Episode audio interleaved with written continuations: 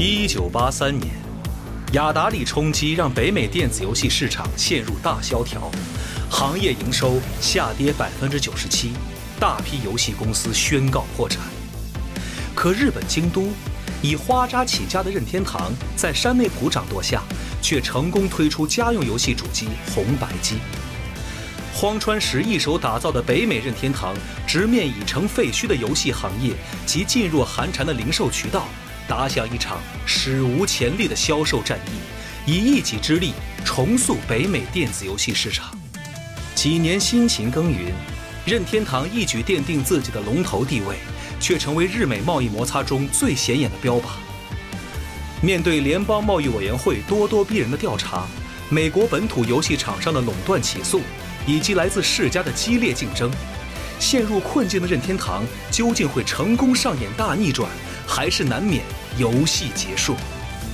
北斗企鹅演播，积禾网独家有声书《游戏结束：任天堂全球征服史》，现正在积禾网及积禾 App 独家上市。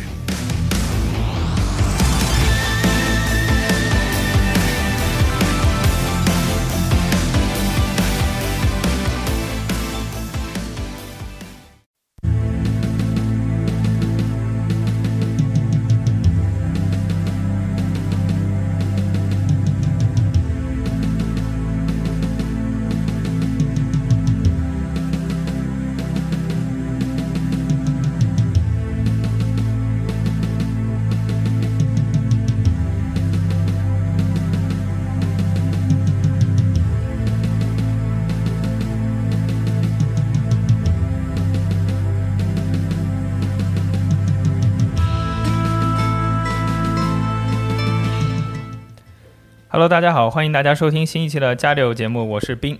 大家好，我是瞬间思路。哎，这次我们把思路老师喊来，也算是一个聊桌游的节目吧。但是这回的形式可能和之前咱们有聊过一个共济和光明会那个节目会比较像，还有金字塔什么的。哎，那这次咱们聊的主题是什么呢？哎，这次咱们往水底下聊啊。哎，这我喜欢。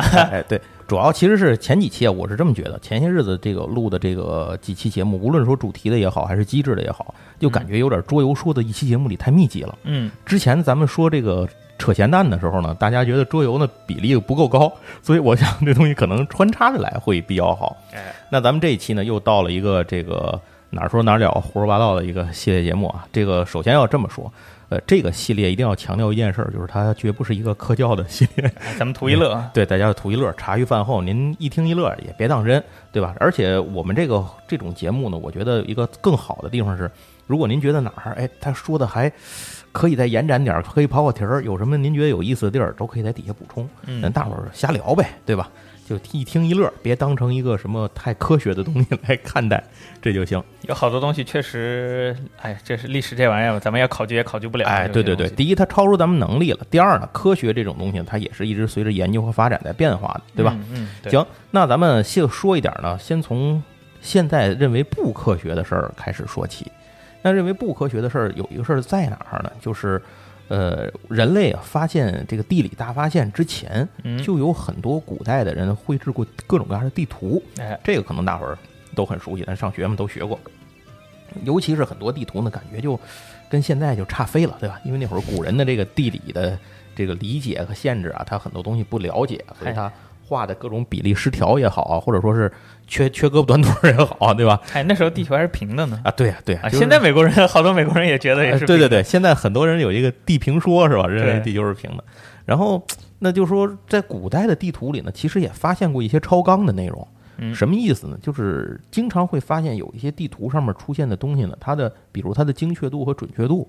或者说是它所暴露出的一些地理上面的一些信息，是当时那个时代不应该有的东西。嗯嗯，那这些事儿呢，或真或假，啊还是那话，您一听一乐。我们先给您聊一聊，咱这个话题就从这儿说起。嗯，在一九六六年的时候，有这么一幅，又是有这么一个关于地图的一个讨论，是一位名叫查尔斯·哈普古德的一个教授。嗯，然后他呢，对古地图充满了兴趣。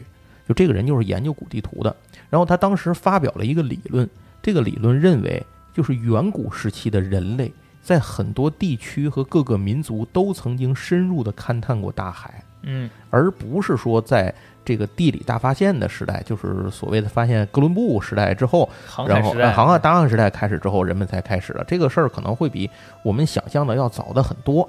那其中呢，这个列举了一个很有趣的一个地图，这张地图叫皮里雷斯地图，名字还挺挺复杂。哎，这个为什么复杂呢？因为皮里雷斯是一人名，就是皮里雷雷斯这个人的地图，大概就是这么个意思。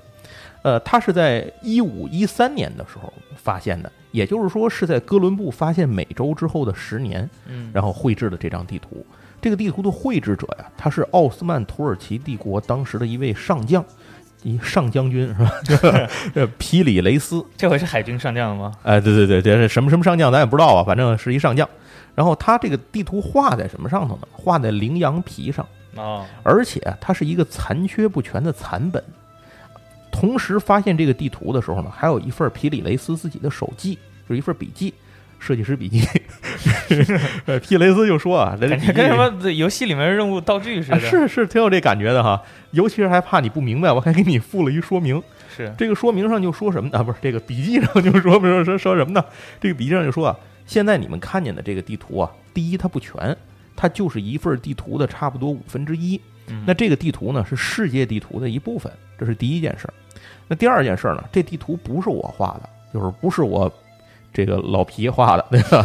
那谁画的呢？他说我画的这个是描绘了、照抄了一个古代的这个地图的版本，就是说这个原本比他这个一五一三年画的这个地图还要早。那大伙儿当时这个地图是这样，就是在那个年代啊，大家对地理发现依然认识非常有限，嗯，那所以拿到这个地图它又是残本，所以就没太当回事儿。然后好多人觉得对了以后，发现他那个地图那个残本上那个形状对不上。就是跟当时的这个，就是一五一几年那会儿的地图啊，哪儿都对不上啊。那就说这个，那那这瞎画的吧？瞎画的啊，这可能就根本就不是当真吧？这可能他们小区的对吧？画小区地图，这不好说，还什么不知道，所以就没有人当回事儿。但是到了一九四零年，就是这个查尔斯哈普古雷哈普古德这个教授，他仔细了研究这个地图，然后他发现这个地图，他认为是什么呢？是。残缺的地图截下来的那一段是北美洲，嗯，就是北美洲的上面，然后再往上一点，隔着一块海呢，对面还有一块陆地，那个陆地是南极洲的一部分。哇，那离得还挺远的了。它其实就是就是相当于那个地图就截取了北美洲上头一块和南极洲那个角上的那一段，加上中间的一片海域。哦，哎，就是这么样，它正好截的是那一块东西。这个地方叫什么呢？就是南极洲那块叫毛德皇后地。这个毛德皇后地是一九四零年人类才发现的地方，嗯，所以当时一五几几年的时候，人当然看不懂那个地儿是哪儿，就是因为你不知道那个地儿是哪儿，嗯。但话说回来了，没人知道他怎么画出来的呢？啊，这是第一个问题。第二个问题，这个地图上的毛德皇后地是南极洲的一部分，但这个皇后地上画的地方有一个地儿不太一样，没有冰，嗯哼，他画的是裸露的大地，这就说明。这个地图的绘制的这个内容啊，它是在这个地方结冰以前，就是它在冰川融化之后，还有裸露的地面没有再被冰雪覆盖的时候绘制的。就有人去过那儿。好，这是第二个问题。嗯嗯，然后接着往后说，但是到了现代科学，就是一九，就是他发现一九四零年前后那会儿的时候，发现这个重新研究这个地图那会儿，人类的科学考古的研究才证明了在那个时期。可曾经历史上有一段时期，毛德皇后地那个地方确实是没有被冰雪覆盖的。魔兽世界大灾变，对，那是什么时候呢？大概是一万两千年前的哦，哎，所以这个这就很奇特了。这个事儿到底是从哪儿来的？接着下一个问题，那个海岸线就是地图的海岸线绘制过于精确，嗯，就是该哪儿凸该哪儿凹的，这个曲曲折折的，也是特别精确，就好像是用 GPS 量的一样啊，不像是那个年代人能画出来的。对。但是那个年代它也没有 GPS，对吧？嗯。而且你别说它古抄的那个版本没有，就是一五一三年那个也没有啊，它也没有 GPS。那这东西是怎么来的呢？所以得出了一个结论是，至少有过一个曾经在毛德皇后地融化、冰雪融化的时期到达过那个地方、绘制过地图的文明，画过这张地图。哦。然后它被流传下来之后，然后才是我们后来看到的这个。就是这个皮里雷斯地图这个手抄本，哎，大概是这么一个情况。当然，也有人说怀疑说，你这个区域截这两块陆地边儿加中间一段海，这一看这不就是南非洲大陆跟马达加斯加岛中间那段路吗？是，那那我可熟悉了。那啊，对啊，你就是闹企鹅那儿，企鹅打架那儿。但是说这个，你这不是你说的这个北美洲和南极洲，你这一定是自己瞎琢磨的吧？就是脑洞太丰富。嗯。可是呢，在这个霹雳雷斯地图上，其实是有标注了经纬度的，而且还有物产。所以这些个著名的东西就完全跟非洲和马达加斯加不搭调，所以这个说法呢其实是不太成立的。这是第一份地图，第二份地图是这个到了一五三一年的时候有这么一份地图，叫都在那几年，都在那些年，叫费纳乌斯地图。这个地图呢，它就很明显了，它是这个地图我画的不是以这种基督教的这种，比如说以这基督教圣地为中心啊什么，它不是这样。它是这个地图是分成左右两部分，是以分别南极和北极作为中心画的地图。哦，就是那种跟呃两两个圆，啊，对，差不多这种感，对，就相当于我们把地球仪倒到两头儿，你看那那种感觉，把它摊开，中间切个半儿，把它摊开那种感觉，嗯，就是那样的。然后这个这两个图，它就很明确的，就是告诉你有南极和北极，而且这上面的南极大陆也没有冰盖，所以。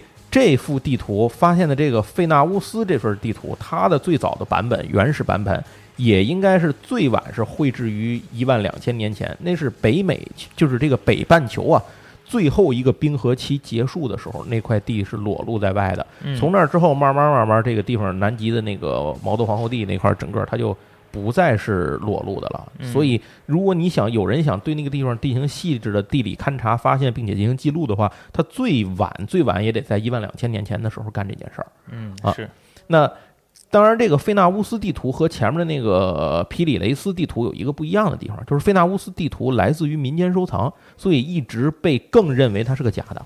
反正民间的玩意儿吧，谁知道？那当然，皮里雷斯地图到现在也是争议不断啊，这也没有官方能说它是真的东西，就是这东西定性就是存真，不不不是，它依然是存疑的。嗯啊，所以这个东西咱只能在也是只能一说一听。好，这您听完，咱听俩国外的地图之后，咱接着说第三个地图。这第三个地图呢是二零零一年在上海。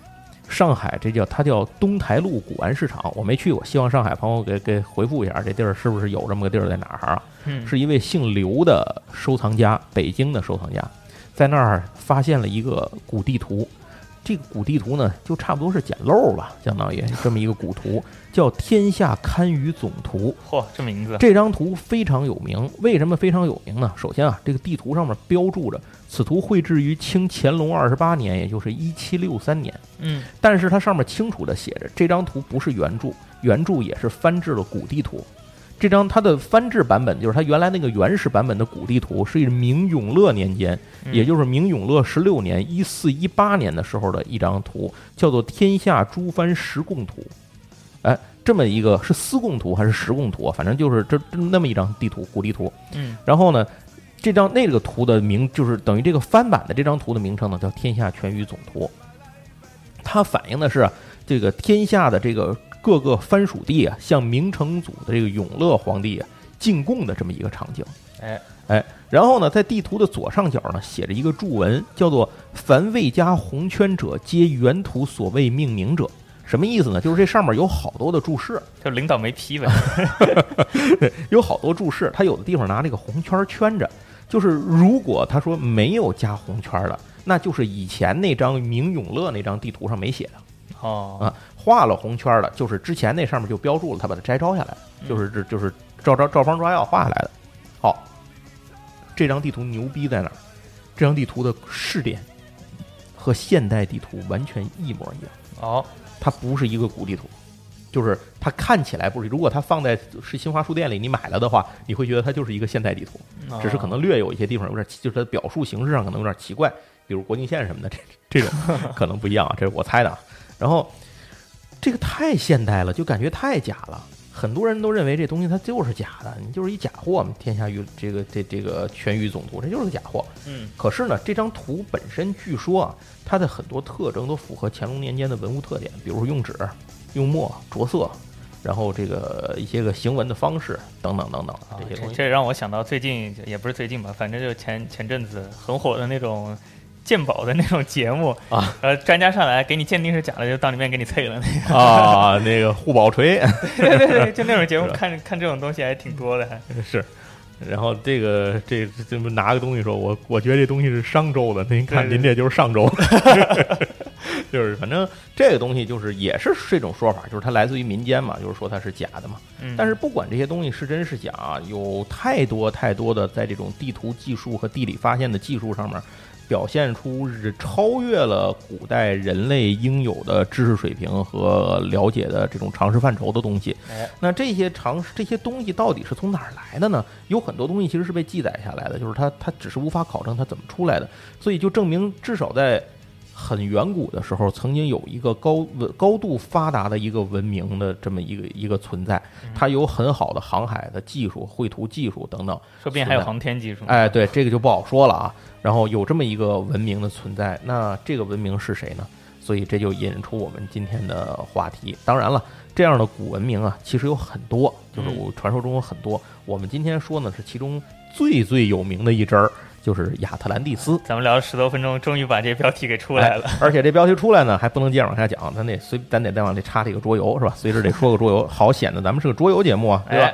那说的这个桌游和亚特兰蒂斯并没有什么关系啊，它和画地图有关系。嗯，这个游戏叫《金银岛》，是跟那个小说一样的，就取材于小说。以前咱们节目里其实也提到过这个游戏，就是在咱们呃核聚变安利大会上，对，安利大会，我记得是买宝藏和挖宝藏。哎，对对对，这个游戏玩的过程当中啊，真他是一个人扮演那个就是金银岛上那船长嘛，那会儿看故事就知道。然后剩下的人扮演着背叛他的水手和船员。然后这个船长一开始呢是被关在一小黑屋里的，然后这个他每回合能做的事情就是表述出一些个线索给其他人。但是这个线索呢，他又尽可能的让这个线索模糊，越模糊越好。嗯，然后其他人呢，就在这个整个这张地图上呢，呃，通过船长的提供的线索去寻找宝藏在哪儿。那游戏玩的时候，真的要使用笔、使用圆规、使用尺等等进行测量。在它那个它那个版图是可擦写的，嗯，所以你就用这种水笔，在它给的那种就是水性的那种笔啊，你写完了之后，你还可以擦掉，可以一直玩下去。然后。这个游戏玩的过程当中呢，其实就是船长在一开始的时候会默默的在上面自己的手里有份小地图，他那小地图上点一个点儿，那个点儿就是宝藏所在。嗯，最终大家就是要在地图上找，在回合结束前找出船长到底把点儿藏在哪儿了。嗯，如果在这之前船长跑出来自己去把那个点儿踩了，那就船长赢了，就结束了。对，然后到那儿呢，这个游戏就结束了。如果说到回合的时候船长没拿着这东西，让别人把这东西抢了，那就别人赢。但是呢，这个别人。并不是指所有的其他玩家，而是找到这个宝藏的玩家。嗯啊，所以这是一个半合作类的，这伪装成合作的半合作类的这么一个游戏。对，大家都说好了，咱们找到宝藏一起对抗船长，结果谁先找到，然后就撇清关系。对，没错没错。所以这个游戏玩的时候，它玩的就是一个地图绘制的过程。嗯，当然，这个地图绘制的目的是什么？不是真让你画个地图，它其实是为了通过画画圆啊，然后这个。这个画边儿啊，然后这或者是这画线的方式，从地图上不断的筛选掉不符合条件的地区，嗯，最后把它筛筛筛筛筛筛筛筛到最后只剩下那个可能性的那个地方，就是宝藏所在地。嗯，哎，这么一个游戏，这游戏最有意思的地方，它极具代入感。虽然游戏很简单，这游戏是一个我觉得在我看来，它是一个合家欢类的游戏。嗯，大家可以把它作为一个。嗯，聚会游戏也好啊，联谊游戏也好啊，或者是一个过渡项的游戏也好，这个都 OK。但是我觉得玩起来极具代入感。你想，你手里拿着圆规，拿着尺子，拿着笔，在那地图上才在写写画画，还俩人还在分析啊，是不是这儿？这宝藏可能在这儿。那孙子，你看他眼神往哪儿瞟了，是吧？当然这有点超游了，就是。你会在游戏的整个过程当中应用到这些画地图的道具，不停在地图上比比划划，然后它真的和游戏进程有关。是，毕竟手上拿着家伙的嘛。啊 对对对，不服戳你样的啊。然后，然后这就是我们要讲的第一个游戏，一个画地图的游戏。就是古地图怎么画的不知道，但是大家可以在桌游里画一个地图。嗯。啊，也可以睡觉时画个地图，那可能就是那睡觉的时候 拿个圆规在那扎人，还得晒被子。行了，行，那接下来再往下讲，咱就接着该说到这亚特兰蒂斯了。那亚特兰蒂斯呢，其实大家都很熟，耳熟能详。我想可能是很多人小时候就听说过的这种未解之谜之一。剩下就是什么外星人什么什么大脚怪什么的，就这个哈，神农架野人，这都属于 这个比较有名的这个啊。CCTV 十必备节目，哎，亚特兰蒂斯这个走进科学。那人们传说当中啊，正是在一万两千年前，在大西洋上有一个大陆叫做大西洲，嗯，这个地方呢有一个文明的国度，成为大西国，听像《西游记》呢，就是 上有个石头山，山上有个石头洞，是吧？这猪八戒去探山回来就编这，但是他真的这么说，叫大西洲、大西国。但是科学界一直沿用的一个名字叫亚特兰蒂斯。这个亚特兰蒂斯名字是谁提出来的呢？是一个呃非常著名的人物，就是柏拉图。那这个亚提亚特兰蒂斯啊，他在传说当中呢，他的国王叫阿特拉斯。是波塞冬的儿子，呃，并且波塞冬当时不是这一个儿子，他他等于是跟这个就是跟他跟他这个老婆波塞冬老婆也很多，这个生了一共十个儿子，这个十个儿子里头呢，是我要印象里没记错的话是五对双胞胎，当时记录。哦，然后其中有一个呢是阿特拉斯，他就是最高的是头，剩下的这样，但是这十位呢一共同管理着整个这个亚特兰蒂斯。把这个亚特兰蒂斯相当于分成十个部分，每个人是一个部分的 leader，嗯啊，大概就是这么个情况。跟海王里头描述的差不多，哎，差不多就是大家各各统领一个 team 是吧？这种感觉。那呃，这个这个整个亚特兰蒂斯的建筑呢，据说是非常辉煌的，然后内壁外沿都贴满了黄金，而且里面当时已经有这种冷热水的供应，就是以后有冷水管还有热水管，这还挺牛逼的。咱好多小区都做不到这事儿，是文明高度发达。然后这个十位国王在自己的领地上握有绝对的权利，然后呢各自采取不同的国家组织，然后为了保持彼此间的沟通呢，每到五到六年啊，就会在波塞冬神殿里头大家聚起来啊，进行一些探讨，就是各种这种关系吧，相当于权力啊、架构啊这些组织管理啊，在在谈这些事儿，开个年会可能就是感觉就是这种开年会那吃吃喝喝，对啊，抽个奖什么的，可能对吧？大伙儿还听听电台，这都都都在那一年都得忙活忙活，那。这个地方呢，就大伙儿都把事情都决议、都讨论好了之后呢，就会牵来一头母牛，在这个波塞冬神殿当中，把这母牛割喉，用它的血液在波塞冬神柱的这个神殿的这个柱子上写下我们这次决议的文章，对吧？就是这种，比如不能乱停车，卡把那字儿写上了。本次会议内容不得外传。哎，对对对，写柱子上是吧？就怕看不见，就把这写在上面，然后以就是以增加增显它的这种神圣且不可侵犯性。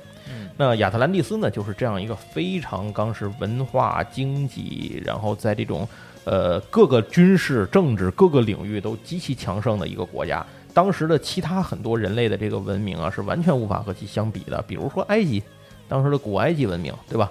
这些当时是不能相比的。那。呃，据说啊，整个亚特兰蒂斯这个国家里头也是来朝贡的这个藩邦络绎不绝，就是 这个，比如说埃及什么的，就刚才说到的这些古代的一些文明啊，他们都是你可以理解为去招招纳贡吧，就这样一个一个地方。那这个亚特兰蒂斯呢，后来据说他后来就感觉有点膨胀了，就是不满足于自己现有的东西了，不满足于当世界第一强国是吧？一定要向其他国家伸手。现在也都这样。那这个亚特兰蒂斯呢，就开始侵略其他周围的国家，直到他打到了希腊，打到雅典。哎，即将攻到雅典城的时候，突然间是这发生了天翻地覆的大地震。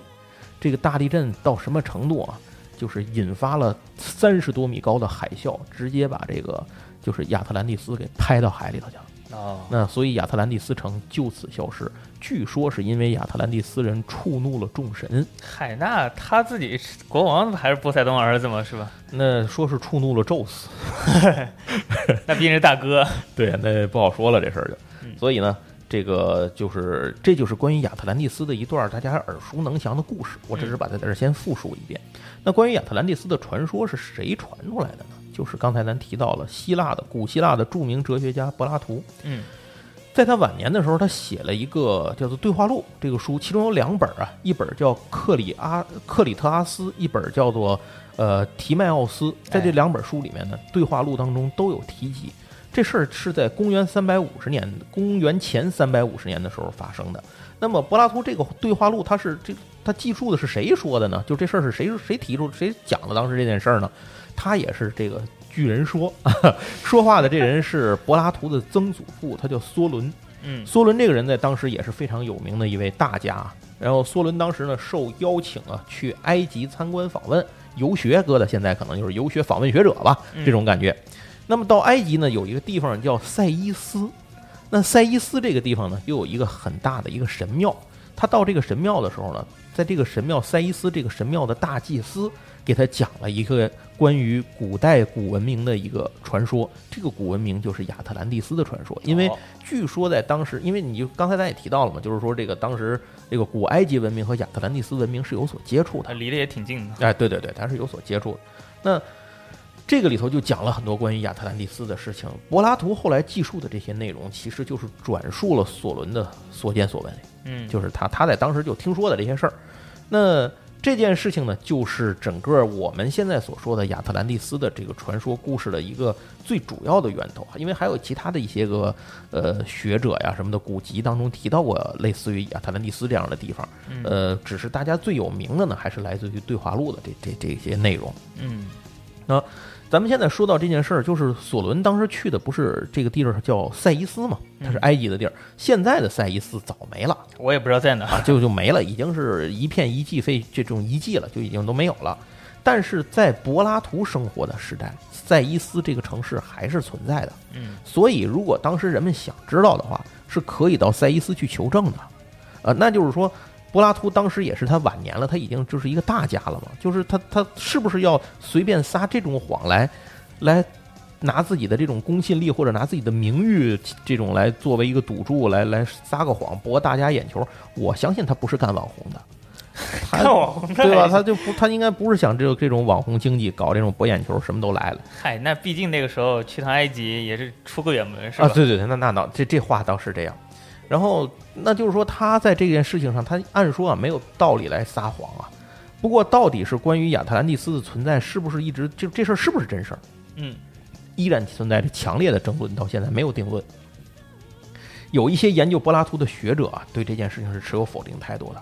他们认为呢，这个其实就是柏拉图为了提倡自己理想国的概念。大家都知道柏拉图和理想国的这个这个概念之间的关系嘛，对吧？嗯。那时候这可能就是为了让大伙儿更容易，就是我说了半天说的话你们不懂啊，那累死我了，怎么办呢？我发现你们爱听故事，我给你们编故事吧。你这，我发现你又在暗示听众啊，你这 寓教于乐，寓教于乐。我编一个亚特兰蒂斯的故事讲给你们听，你们就知道什么时候我理想国想说什么了。哎，这是第一种。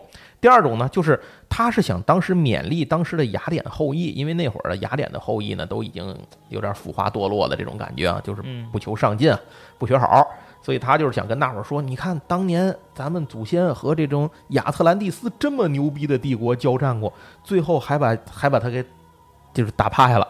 你看我们那也不是人打的，那甭管人打，要不是我们扛住了，那不也地震来时不也晚了吗？对吧？是，就是我们把这事儿反正解决了。你看我们祖先是不是很牛逼？你看看你们现在是不是应该感到惭愧和羞耻？一代不如一代啊！就是这这不真是黄鼠狼下耗子吗？对吧？那哪行去？咱们应该知耻而后勇，你们应该重新发挥我们雅典的这个雅典人的精神，对吧？让雅典再次伟大，对吧？你这这您不得来这个吗？你哪没有人比我更懂雅典？对对对对对，这所以但是你们现在你们明显不懂啊。那你们就得听我的嘛，所以这个让雅典的子孙更加振奋，哎，这可能也是柏拉图当时的一个动机。所以很多人说啊这个说法就是柏拉图当时就是编的故事，大伙儿别当真。可是呢，呃，拿这事儿当真的人啊，依然是络绎不绝。所以我们现在呢，先给大家先讲一个游戏啊，插入一个广告，这个游戏呢就叫亚特兰蒂斯。它是，其实如果您搜亚特兰蒂斯，您到 B G G 上搜啊，搜一堆是吗？一堆海了去了。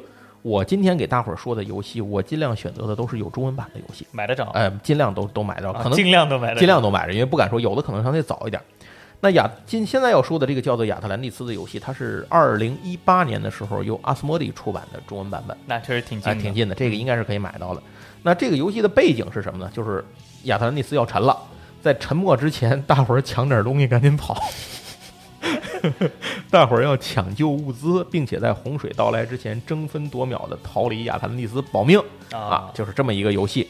这个游戏不难啊，它是一个类似于我觉得是个轻量级的小游戏吧。它的形式是什么呢？是扔骰子收集资源，大概就是这么一个形式。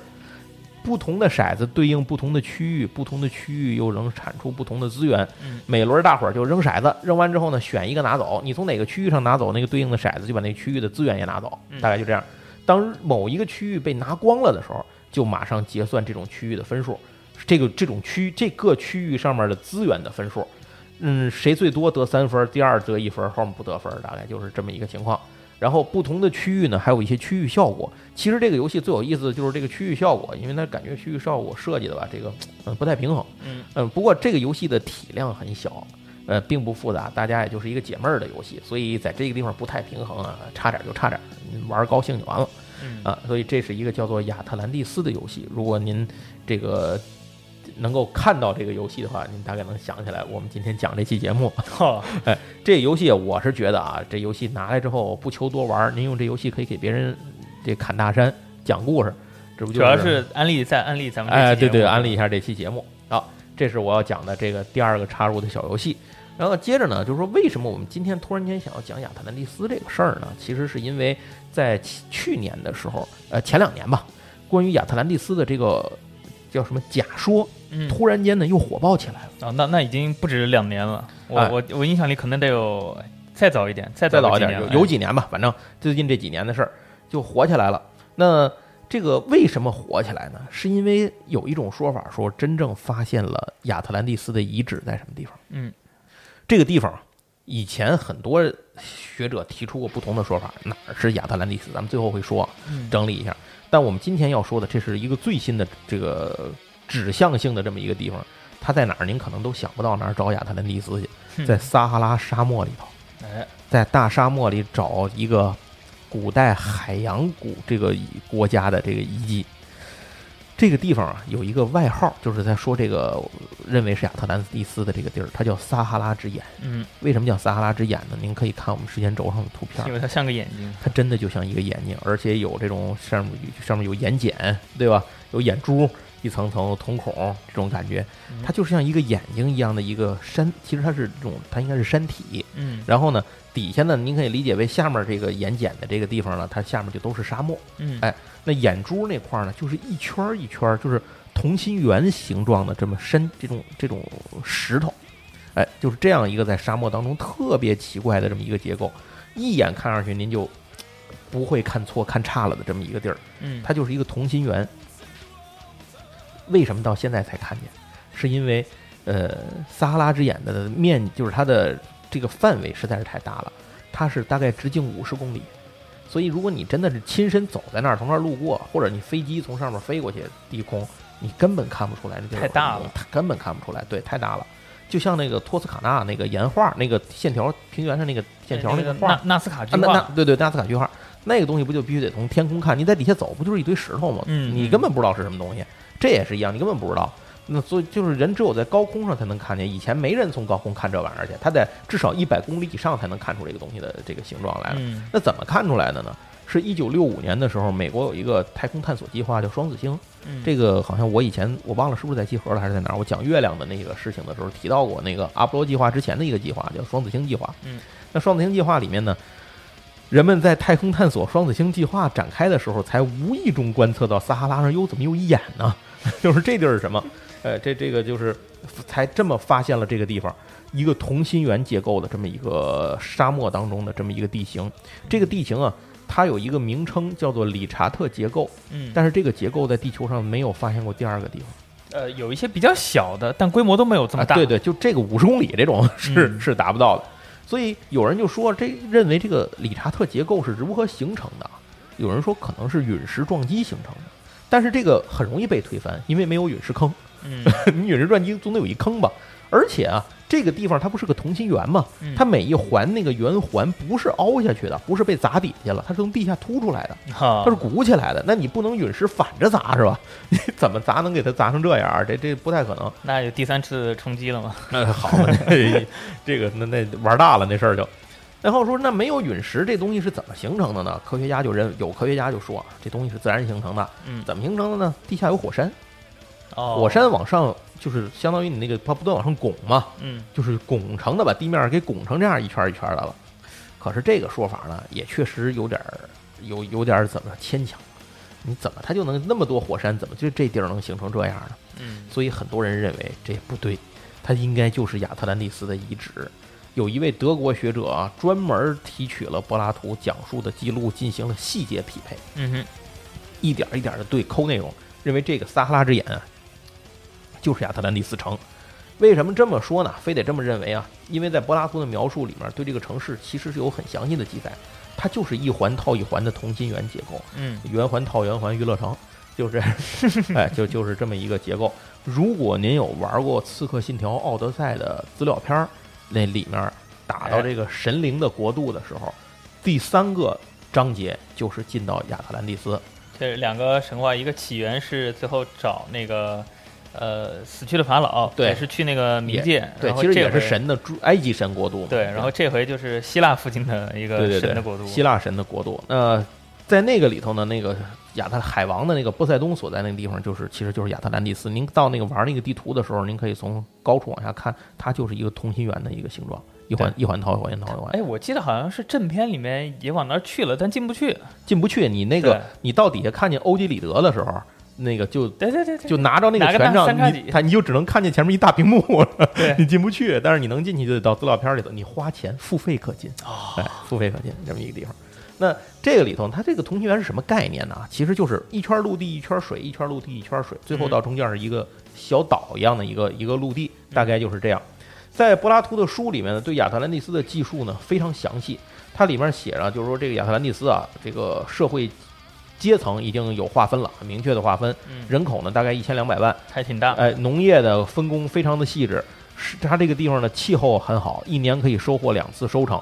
然后有自己系统的文字，也会使用固这种贵重金属和合金。嗯，然后它的远洋贸易非常发达，在它的城市里，这个有周围一圈啊，到处都是港口，停着来自于当时各地的船舶。嗯，当然还有他们的军舰啊，他们他们这个海军也非常的牛逼。呃，亚特兰蒂斯人的这个城市呢，是一个非常经典的建造模式，就是所谓的同心圆链接造成的这样一个城市，一层一层的从低向高排列，一圈陆地一圈水，一圈陆地一圈水，这样哎，圆环套圆环。那么越往中间居住的人的身份越高贵，越靠外身份相对越低下，大概就是这么一个情况。那在圆环最中间的那个，就是最中心的那个位置上，是最重要的庙宇，那肯定是留给神仙的，哎，留给神仙的。然后据说啊，这个地方的音，这个城市的建筑可以让人感受到音乐的韵味。哎，那中间的这个这神殿是干嘛的呢？是献给波塞冬和他妻子的庙宇，还有祭祀波塞冬的神殿。咱刚才不说了吗？那十个哥们开会那地儿，嗯，哎，就在中间这地儿开会。这个神殿是全部都使用金银，然后象牙之类的这些个东西啊装饰而成的。整个镀金的黄金的这个屋顶啊，然后它根据风力和温度的不同，会发出非常美妙的声音。通常这个声音呢是三个音节。对于亚特兰蒂斯人来说，三是他们非常重要的一个特征。哦，就是比如说是线条会重复三次，建筑群以三组类似的建筑群构成，金字塔是三个金字塔连接。所以为什么有人说那个就是胡夫？金字塔啊，那那吉萨金字塔，大金字塔群，对金字塔群，它这个最主要的那三，咱们当时不讲过，三个金字塔是那个跟其他的完全不一样的那种感觉。说为什么是仨呢？所以当时也认为是亚特兰蒂斯的这个文明指导下建造起来的一种说法嘛。哦，其中一个由来也是来自于这个，就是说它是三个一组。那么连接着这些不同同心圆的呢，是一一条条的这种海路的通道。这您在奥德赛里自个儿看就知道了。这一条条通道，这还得给玉璧打个广告哈。玉也不给咱钱，咱给打，我给他打多少次广告了？我跟你说，暗示暗示，他得能听见才行，光暗示没有用啊。那从这个城市里头往外看呢，就可以看到城市里面的这种内海的区域。据说啊，整个这个亚特兰蒂斯城啊，有这个灯塔，这个两座金属支柱支撑着的一个巨大的灯塔。嗯，背景呢是驶向天空中的两三辆飞车和城市中心的各种庄严建筑的建筑群。那么在整个这个最这个这个就是它的这个建筑风格里面会体现出一种生生不息的一个韵味，大概是这样。城市人家怎么写，咱们也就怎么写，咱怎么听呗。对对对对，这也考证不着了，这是还真没法考证了。这个城市里头，它整个的设计啊，体现出了一种艺术的一种美感，大概是这样。那么这个城市中心的这种辉煌建筑呢，还带有一些天文学方面的意味。然后在整个中心地带的城市啊，还有一些镀金的圆顶的建筑，是那种天文馆或者是一些叫什么公众建筑啊，哎，有这么一些内容。但是当然不是所有的人都能够进入到这个城市中心，你必须得是达到一定阶层的这种民众吧，哎，高级人物，你才能够精英阶层，你可能才能进到这个里头。然后这里头呢，据说啊，城市中心还有一个巨大的山洞。这个山洞的入口呢贴着是一个这个金牛座的标志。然后亚特兰蒂斯这个文明啊，非常崇拜牛。嗯啊，这也是一会儿我们又会提到的一个一个事儿。但是跟希腊那边还挺像的。哎，对对对对，一这还一会儿再说。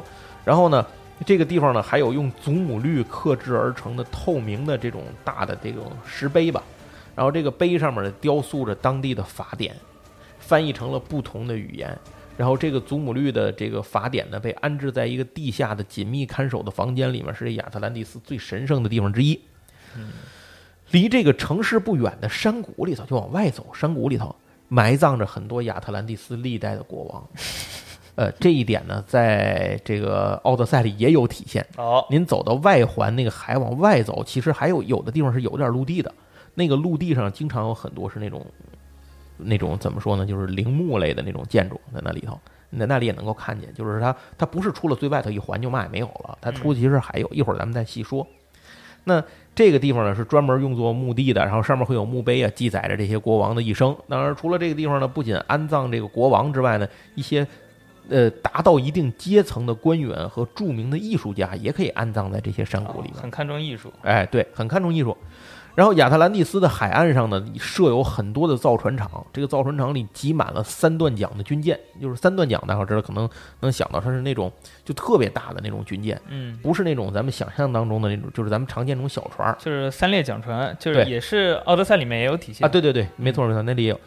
这就是难道真的不是游戏广告吗？嗯，那人家还原的好，总得让咱没办法，没办法，只能夸夸。对。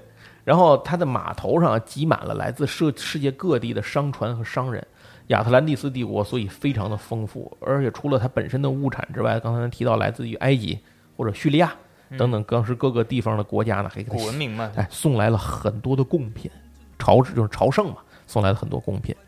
咱们不能用成人的友好交流，对吧？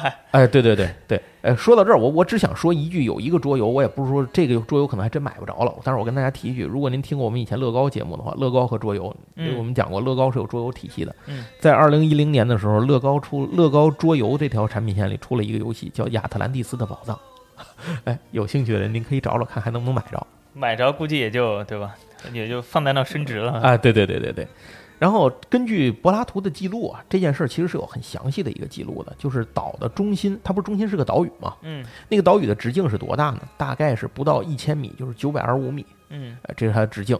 然后外面一圈环形海，就是岛外头一圈海，这个海的直径是一百八十五米。然后再往外的一圈环形岛屿呢是七百三百七十米，就它都是一百八十五米的倍数。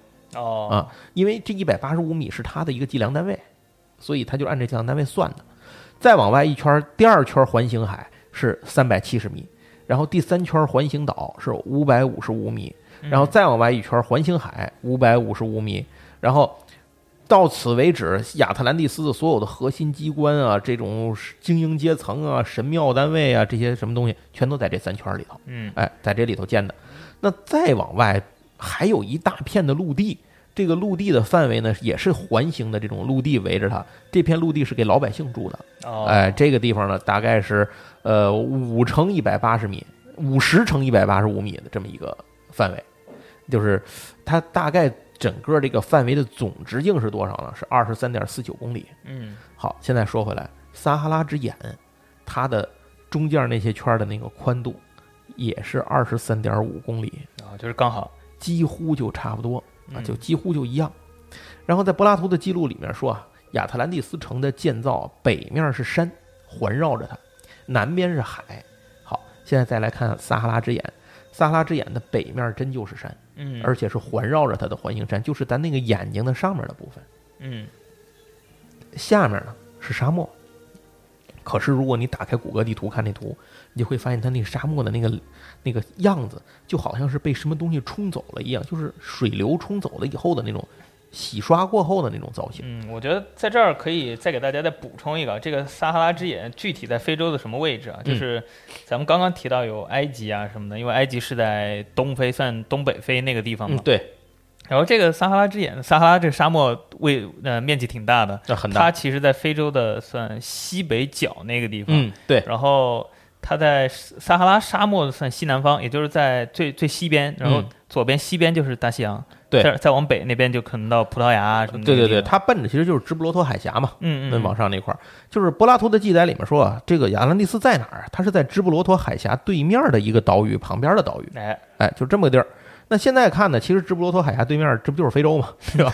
嗯，但是有一点要说清楚，就是在当时那个年代，一万两千年前，非洲大陆不是这样的。嗯，当时尤其在这个角落的这个部分，很多地非洲大陆的土地是在海平面以下的。哎指不定就是在海里。对，所以当时很可能露出来的就是个岛屿。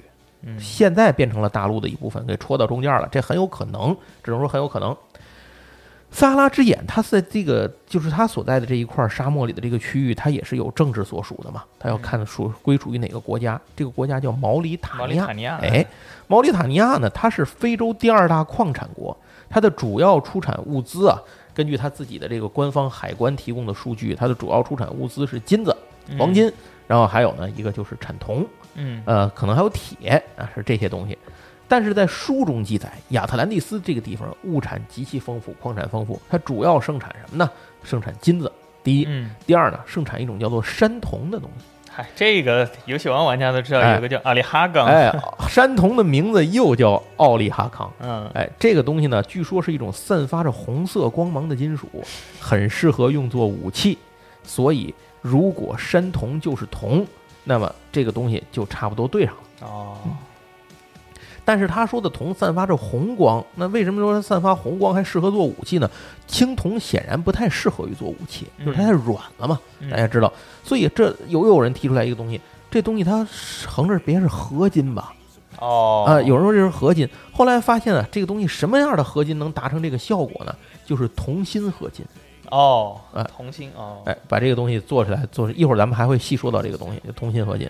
最重要的是，毛里塔尼亚也有自己的传说，它也是这个非洲的一个有这种古老文明的地方。哼传说当中，毛里塔尼亚的第一任国王叫什么呢？叫阿特拉斯合着还是个黑哥哥。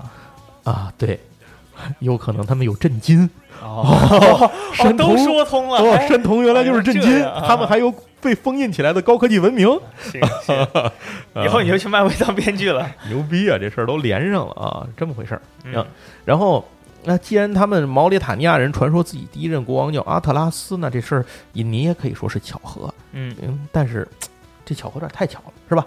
这些东西都能对上。除了这个柏拉图之外，还有没有人古代人说过这亚特兰蒂斯存在的事儿呢？嗯，其实是有的。在古希腊的时候呢，有一位作家叫做希罗多德，哎，这也是希罗多奥德赛里头哎希罗多德非常有名啊，真是非常有名历史学家。对对对，，咱们可以去听一下之前麦教授有录过的那个《刺客信条：奥德赛》的一个一系列的讲过历史的一个传传述者。哎，对对对，希罗多德这个人啊，他的代表作就叫《历史》。哎，当时人起名字很朴素哈，对要搁现在肯定这个出版公司得给你再起点别的名儿，然后不好行销。人家的名儿就叫《历史》。希罗多德本人啊，是一个游历过各方的一个大家。那嗯比如当时的埃及啊、美索不达米亚呀、等等这些地方都有过他的身影。然后他后来写了一本书，这个就是历史。那历史这本书中呢，提到过一张地图，这个地图在呃，你可以看到它这个地图的标注上面啊，在非洲的左上角有一个地儿，这地儿叫阿特拉斯，哦，他就把那个地儿标成了叫阿特拉斯了。所以，这有人说，那这地图不也是他听着当时的听说了好多传闻自己标注的吗？是，确实是这样，这个有可能是这样的。可是还有一个问题，大家要注意，就是希罗多德和柏拉图是不可能串通在一起来，大家一起编故事骗人的，嗯，因为在希罗多德生活的年代，他跟柏拉图并不重合，其实。哎，咱们又可以去回顾那几期节目里面提到的了。对就是所以有一种说法说，这个柏拉图跟希罗多德当时准是团伙作案，串通好了，然后互相互敲花轿子众人抬嘛，对吧？篡改篡改历史啊，就是互家家编这么一事儿，你炒我，我炒你，对吧？一块儿红。嗯其实你从历史的记录上来看，这事儿不太可能实现嗯，啊，因为他们两个人在人生上几乎就没有，他们俩没有交集点嘛。嗯那你怎么托梦嘛？难道是吧？你 你怎么能实现这个做法是吧？这这嗯就这就说不通了这件事儿。好，接下来接着往后说啊，除了他之外呢，这个其实还有一些个其他的人啊，也是提到过的，比如说古希腊的地理学家叫斯特拉波，嗯他也在自己的著作中呢，明确的提到说，他认为亚特兰蒂斯是存在过的。然后还有其他的一些，像是一些个这种动植物学家呀，像是一些政治家呀，像是一些什么历史学家啊，他们都记述过关于亚特兰蒂斯的这个说法。嗯，但是这里有人就提出了一个问题，说如果根据海平面的计算啊，这个一万两千年前，咱刚才又提到了这个一万两千年前这冰川融化嘛，就南极不就露出来了嘛，对吧？嗯那个时候，那个时候叫新仙女木时期。新仙女木时期突然在那个时期结束，为什么不知道？但总之是冰川都融化了，导致海平面的上升，也就是亚特兰蒂斯被毁灭的这个时刻，时间是对得上的。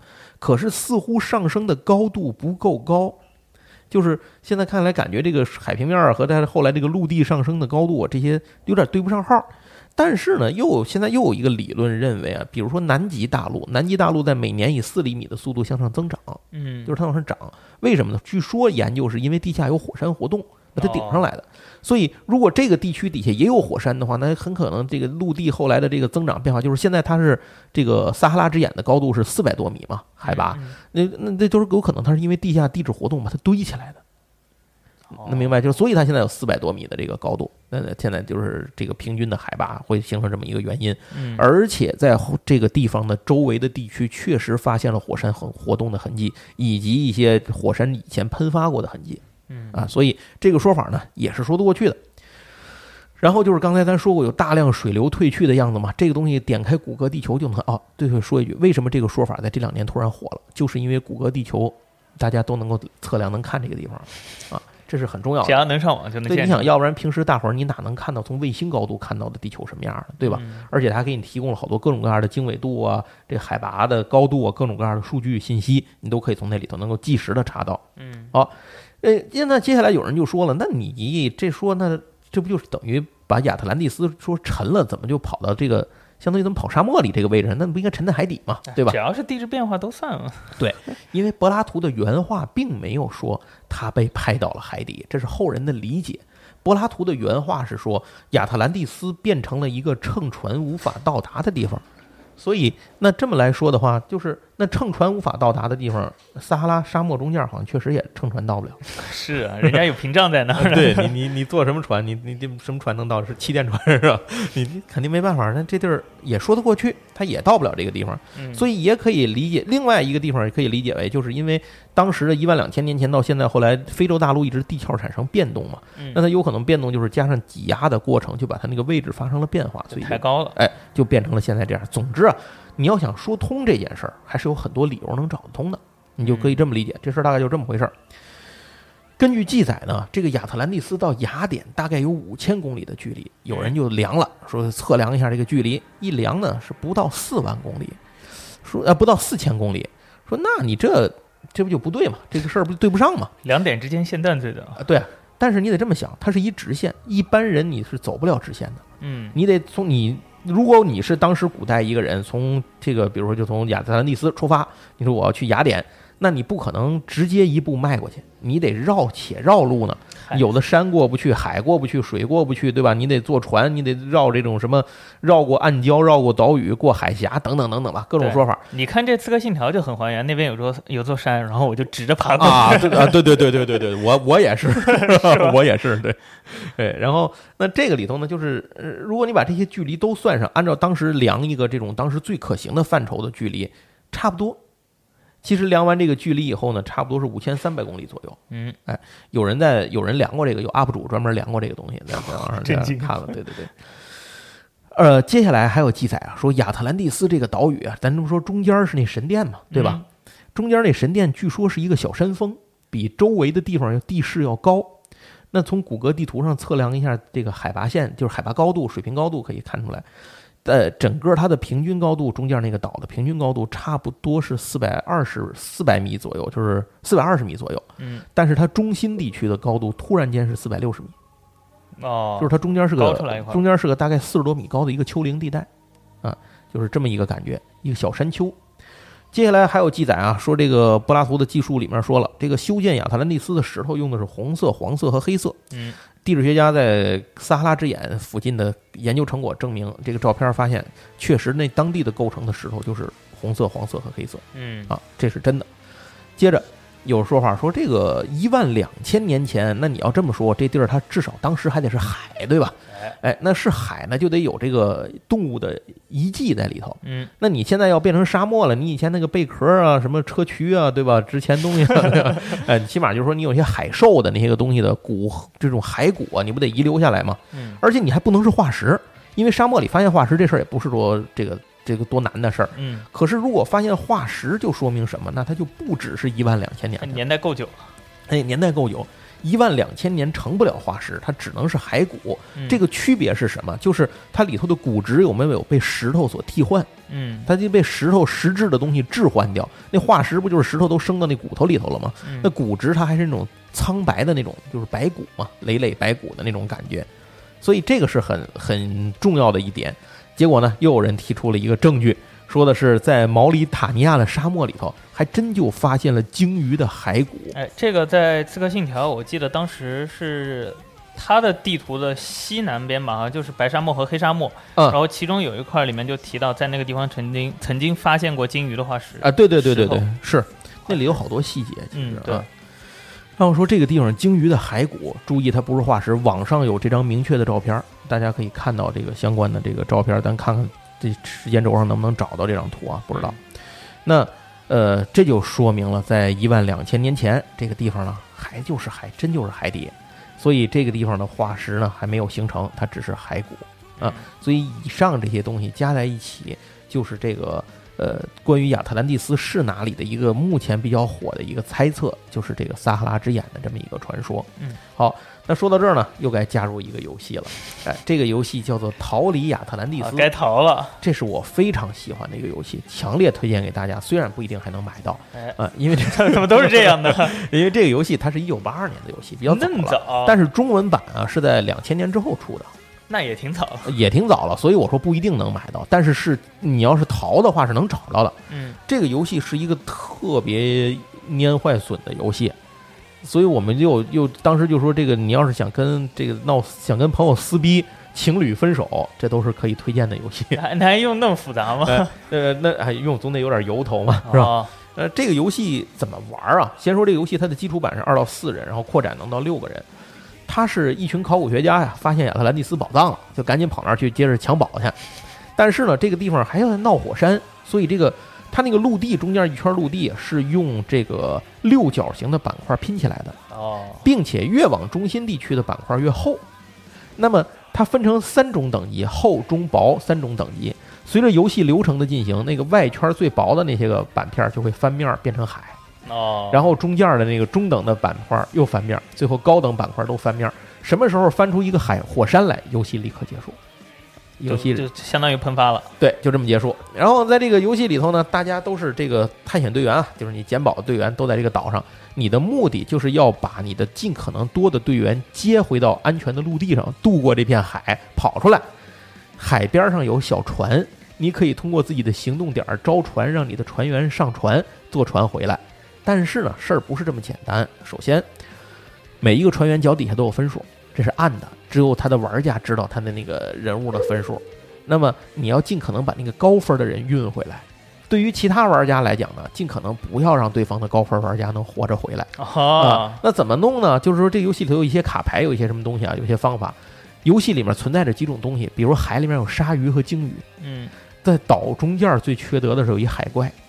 啊，好像是那八爪鱼，大八爪鱼不是八爪鱼，是就是像恐龙那个海龙一样的那种海怪啊，不是岛中间，光岛除了岛中间之外，岛的外头四个圈上好像也有，都有这个海龙。然后这些东西呢，在行动的时候是这样的：如果鲸鱼和一条船重叠在一起，船被吃掉，所有的人掉到海里；如果鲨鱼和一个人重叠在一起，人被吃掉，直接移出游戏。哦，如果是船或人和海怪凑在一起，逮什么吃什么。这这么多对，那这个游戏里面呢就可以啊，还有这后来好像还有海豚什么的，还有八爪鱼，这都是扩展是救人的吗？对对，扩展里的东西啊，这都是扩展的，咱就不说了。然后这个游戏里头呢，我我忘了基础有没有海豚了，因为年头太多了，一直没玩过。那这个里头就是打牌的时候，比如啊，你缺德，你可以打出一张鲸鱼牌，然后那对手的船先翻掉，然后再叫出来一只鲨鱼把落水人吃了。哦，然后就特别缺德，就是这种感觉。就是海王。呃，对，或者就是连在一起联动嘛。然后有的人的招数是这样的，那个你行动可以，你有行动点，它是一个行动点分配游戏，嗯，你可以派自己的船员上船，也可以开船。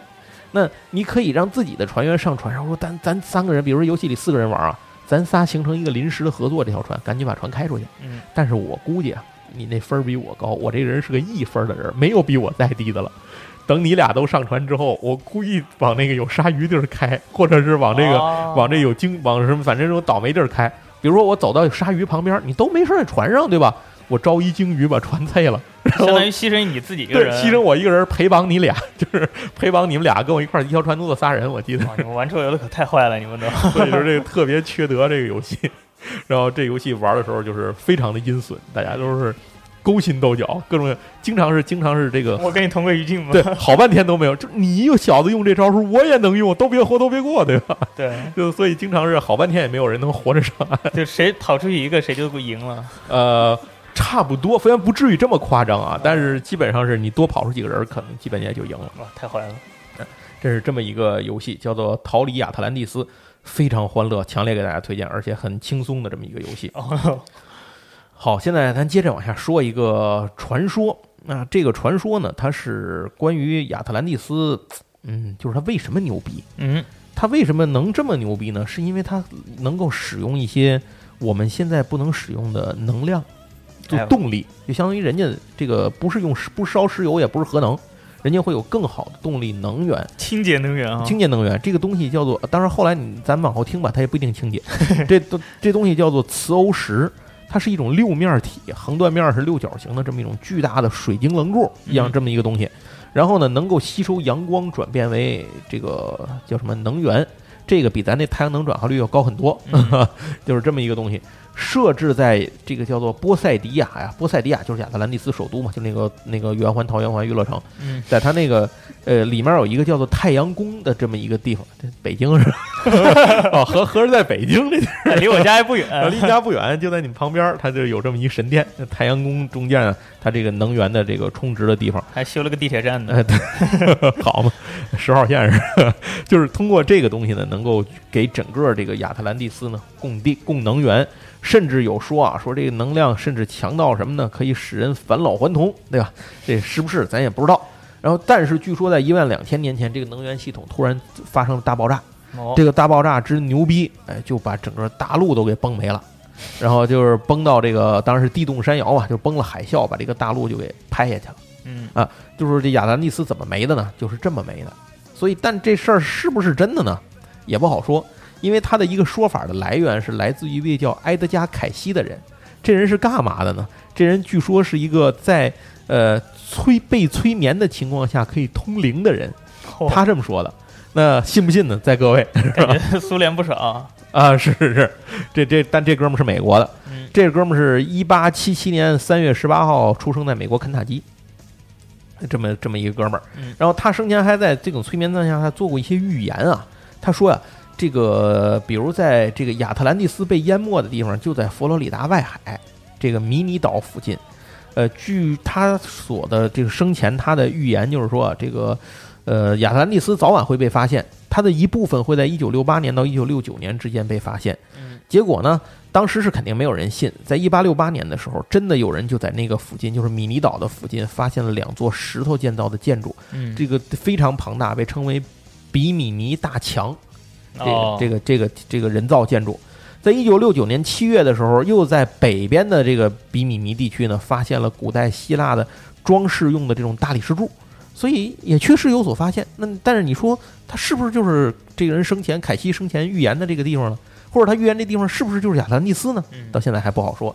好，那咱接着往后说啊，接着往后说，就是说咱们时间差不多了，咱们要说最后一个猜想，就是刚才我提到过一句，是不是真的在水下是吧？呃，对，就是其实关于亚特兰蒂斯的猜想有很多很多种，比如说大西洋底说、南极说、什么塞浦路斯说、直布罗陀说，还有说在爱尔兰的，反正说在哪儿都，还说在西藏的，反正说在哪儿都有。这这结果就是说说西藏有地宫嘛，说就是那个哦像就是说这个这这都这倒斗的都。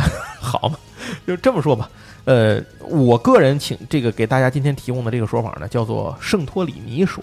啊，哎，圣托里尼呢是一个比较著名的一个，现在是个旅游旅游的哎旅游景点儿这么一个地儿，创收的地方。嗯那据说啊，这个圣托里尼的地方呢，它就是以前亚特兰蒂斯文明。这个地方呢，其实指的就是圣托里尼岛上当时附近的这个米诺斯文明。哎，这个在《奥德赛》里头也有，哎，同样也有。当时应该是希拉岛吧，好像是。对对，这个地方呢是在这，据说啊，那米诺斯文明是在公元前五千七百年到此定居的，公元前三千五百年左右毁灭于火山爆发。嗯。那么当时的火山爆发的威力大概相当于广岛原子弹爆炸的一千六百倍。反正肯定就没了呗。哎，就就没了。反正它的一千六百倍还是六百倍，反正也不太重要，肯定就崩没了。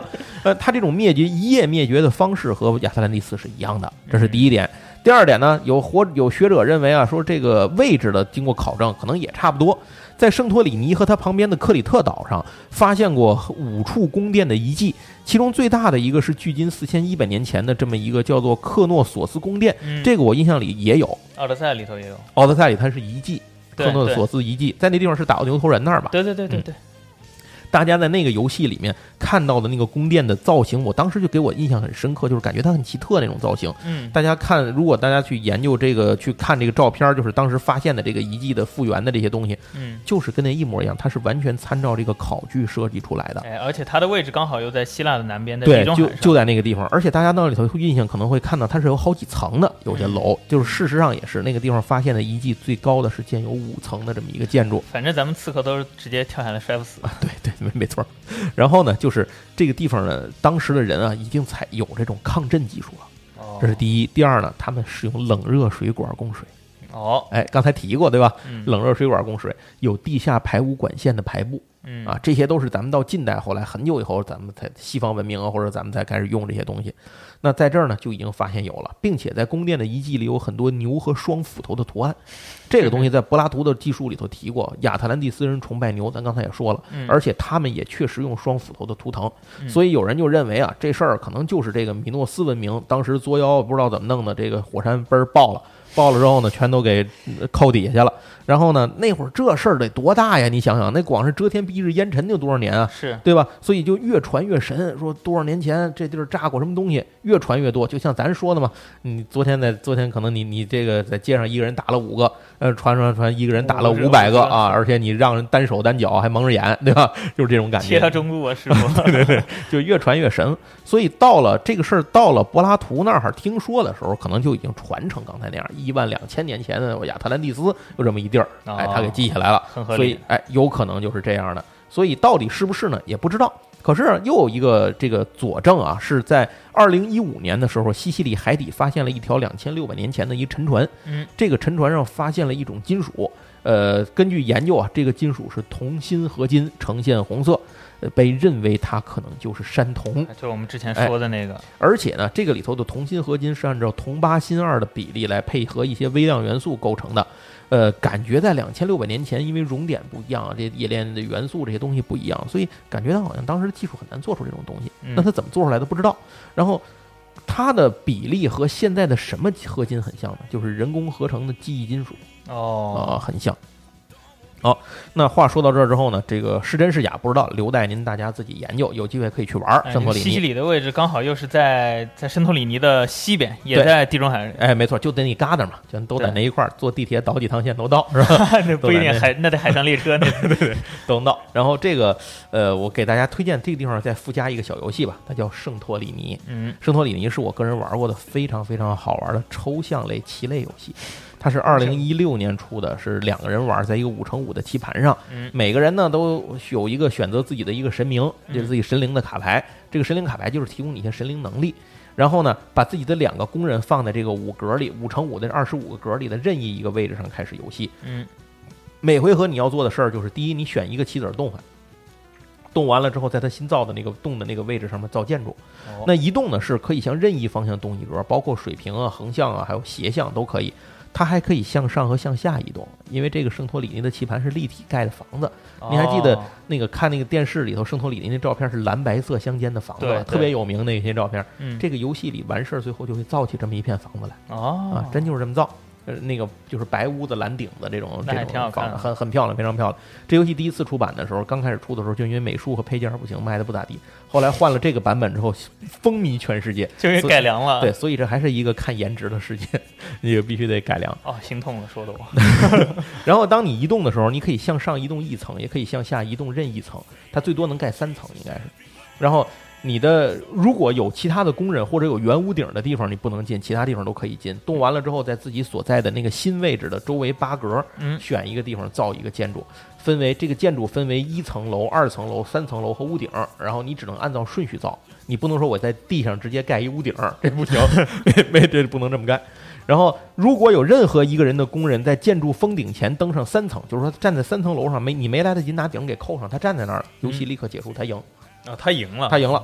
如果在游戏进行当中你无法行动，或者也不能建造，就你是不能不能动换了，什么也干不了了，你立刻失败。哦，啊，就这么两个条件。然后这个游戏呢，它是呃，我刚才就说了，是我个人觉得非常好玩的一个抽象类的小游戏，游戏速度也很快，而且它这里面的神灵的这些个能力的设计啊，我觉得也相对比较的不出戏，大家就是不不是太出格，不是不出戏，不出格，还是挺反映这个神灵的这种感觉的。打个比方呢？呃，我现在想不太起来了，因为这个我也是太早以前玩的了，而且它后来还有扩，叫金羊毛扩，您一听就知道也都，哎，对对对，也都是这些段子，就是这些个外国人的冒险故事，嗯，就把它都搁在里头了。所以这个游戏我也给大家强烈推荐，它应该是可以买得到的。好，那讲到这儿呢，今天这时间也就够长的了。最后就这么说吧，最后给大家推荐一个新出的一个桌游，一句话就说完，叫做《时间守望》。时间守望可能很早以前大家就玩过，它是一用卡牌讲故事这种玩体验感的游戏。但是它现在出了第二季，叫《时间守望革新》，呃，游戏的机制略有变化。在这里面别的都不说了，它是玩剧本的游戏。哦，它第一个剧本就叫《深海计划》。在这个剧本里头呢，因为大家这个时间守望里头人人都是时间特工嘛，你就是以那种把灵魂发射到过去的某一点上，附着在当时某一个人身上来开展行动的这种方式穿越的设定啊，对，来穿越的这么一个方式，哎，是是是，真的很熟悉啊。但是它好像不需要血脉的传承，任意选你就可以附过去。所以它这个游戏里头，它的这个故事背景就是第一个就是到这个深海底下海下的一个。基地，矿物基地遭到了巨型海怪的袭击，然后在那个地方开始一些故事，但是它是故事套故事，最终还会引出来古代的这个海洋文明的一些事情，我就不在这人细说了，说了就没什么意思了。最后，最后推荐一漫画叫《迦太基》，嗯，我强烈推荐这个漫画。这个漫画呢是现在是应该在网上可以看到，出了五卷了吧？它是法国的一个悬疑大作。讲的是已经灭绝的巨齿鲨重现地球嘛，然后这事儿其实说的呢是一九九三年的时候，他在太平洋汤加海沟的叫做埃伦埃伦库塔深海平原里头，一个勘探组在挖掘燃气，就是深海燃气灶燃燃气矿。结果挖的时候呢，他把那个突然打穿了一个夹层，然后就发现底下有很大的空洞，那个潜水员就进去去看，发现地下有一个超巨大的空间，密被那个。隔离在里头，封闭的是远古的海洋，就这样等于被打通了。你这么一说，估计好多人要深海恐惧了。对，然后哦，这个可能深海恐惧还真的是，因为它那画面特别带感，是特别，尤其是有巨齿鲨在嘛。然后这个，当然这四个哥们儿呢，很快就失联了，就 GG 了啊。然后接着这个公司所属的探险队呢，又去考察，发现了第二个比这个空间还大的连通的海洋空间，地下空间，一环套一环，并且又死了两个人。然后在这两个人死前拍下来了一个是一个镜头，那个镜头就是来袭的一个超巨大的鲨鱼，就是巨齿鲨。哦，然后从这儿开始呢，这个故事就开始了，就是因为这个迦太基这家公司叫迦太基，这个公司呢，它是为了呃不损失，如果他把这件事情爆出来，一定会名扬天下。但是因为考古啊这种自然保护啊等等原因，它的开发计划就会终止。嗯，所以它的每年的收入百分之三十七来自于这个 这个项目，所以他们不能让世界知道这个事儿，就把这事儿给摁下去了。嗯，可是呢，事情过了十几年之后，开始出现了变化。第一是有环保组织把当年的文件给偷出来了，很厉害。哎，然后这个要向外公布。第二个呢，是在这个一个叫做福图纳岛泻湖的地方，深潜的这个潜艇在一万水下一千八百公尺的地方、英尺的地方，发现了很多稀有的物种。然后呢，发现了一个古老的火山口，这个火山口是直通到地心，就是地深处的一个火山口。就在他们在探查的时候，发现那这是个死火山了，就是当年喷发过的一个火山通路。从那里头游上来一个巨大的生物，然后是一只滑齿龙。哦，哎，然后这个就还把这条船袭击了，但是幸好没什么事儿，跑了。然后这是第二个事儿，第呃第二个事情，第三个事情是在澳大利亚近海附近有一条船叫风马号，这个是那种远洋的帆船，运运动帆船，突然失联，然后后来发现它的地方呢，就救援队澳大利亚派救援队去救的时候，发现那个海周围围绕着地距离有巨大的身影，就是那种。巨那个巨齿鲨，哎，有巨齿鲨在那附近游动，所以肯定当时有很多通路，就是连通着底海底的通路已经被打通了，远古海洋通路被打通了，很多远古的东西出现，而且在世界各地开始陆续发现了一些看不懂的文字构成的古代的文明的遗迹。哦，嗯，并且根据研究，这些文明从来没有出现在过地面上，就是他们从诞生时起就在水底下，是一种水下文明建造的这种东西。就是慢慢慢慢会导向背后的一些海底的文明的这些个未来的故事，探讨人类一些发展历史背后一些不为人知的秘密等等。这个是还在连载是吗？对，它其实是这样，就是说它的中文的翻译的版本啊现在出了五卷，我其实并不知道它的法文版现在到底出了多少，所以我在这问这件事儿也是一个给大家推荐，一个我也是希望有知道这个漫画的后面细节发展情况的小伙伴能不能给留个言跟我说一句，这个漫画现在到底到什么情况？但是私信你吧，别剧透给大家啊！对对对，或者说在哪？能看什么的，能能说一句，这个都可以买着。哎，对对对，嗯，行，那今天的这个时间是不是也也挺长的了，是吧？差不多了，我再最后补一个吧，再给大家安利一个哆啦 A 梦的超长篇啊，第四卷哦，对对对对，大雄与鬼岩古堡，对对对对对，那也是小时候给我看的一愣一愣的。对，好像其实深海总是既带来恐惧，又带来一种莫名的吸引力，是吧？哎，行，那这期节目到这儿时间就差不多了。亚特兰蒂斯真是，哎，对，好久好久没下海了。我是也非常感谢我们一些信息的来源，什么 Barry 看世界呀、马脸姐呀、小韩哥来了呀、什么老高和小莫呀等等等等，这都是我们很多信息。当然还有百度啊、维基啊，那非常感谢啊，在这特此提出。嗯，行，那咱这期就到这儿，下次咱们也许要回归一个正经聊桌游的节目。哎，咱们下回再见，下回再见，拜拜。